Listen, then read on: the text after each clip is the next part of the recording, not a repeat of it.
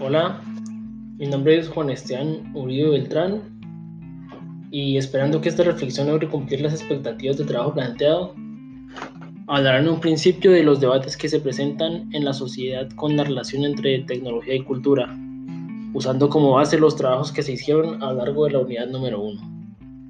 Entonces, como estaba diciendo, los debates con el tema mencionado generalmente son que esta relación empresa empieza a crear una brecha, digital en diversas partes de la sociedad, que es muy amplia y notoria, llevando de la mano una pérdida de diversas costumbres generales, costumbres culturales. Por otro lado, como decía Latour, la tecnología se piensa como un sistema de marcos o redes en el que los componentes sociales moldean o construyen el resultado tecnológico que a su vez influyen en los valores culturales e institucionales, dando a entender que si no solo se pierden algunas costumbres culturales, igualmente se pueden modificar los valores que están implantados en la sociedad a este momento, para bien o para mal. Así también lo expresó el compañero Mateo Ceballos al decir en una de sus entregas que es posible encontrar cómo la tecnología determina un cambio dentro de la sociedad dichos cambios se relacionan a la forma en cómo éstas significan cambios en nuestros puntos de vista.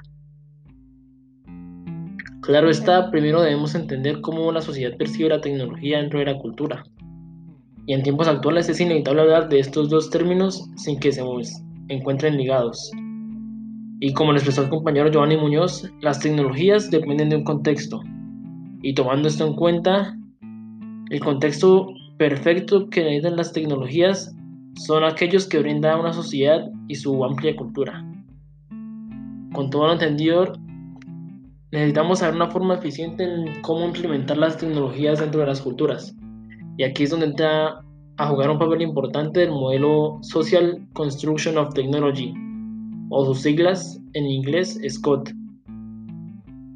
En una entrega el compañero Mateo Ceballos explicó que este modelo estudia la innovación, diseminación y el proceso de tecnologías.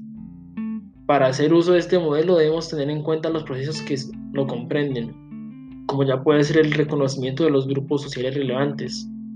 Este anterior punto es un grupo de individuos que atribuye un artefacto un cierto uso, da a conocer sus ventajas y desventajas y también cómo sus también cuáles son sus objetivos y funciones. Hacia reconocer estos grupos podemos entender de una manera más clara cómo la tecnología influye en la sociedad y las culturas. Para finalizar, podemos decir que la relación entre que la relación e interacción que tienen la sociedad y la tecnología son es un unidireccional, haciendo que esta cause un impacto importante en el medio social que los percibe.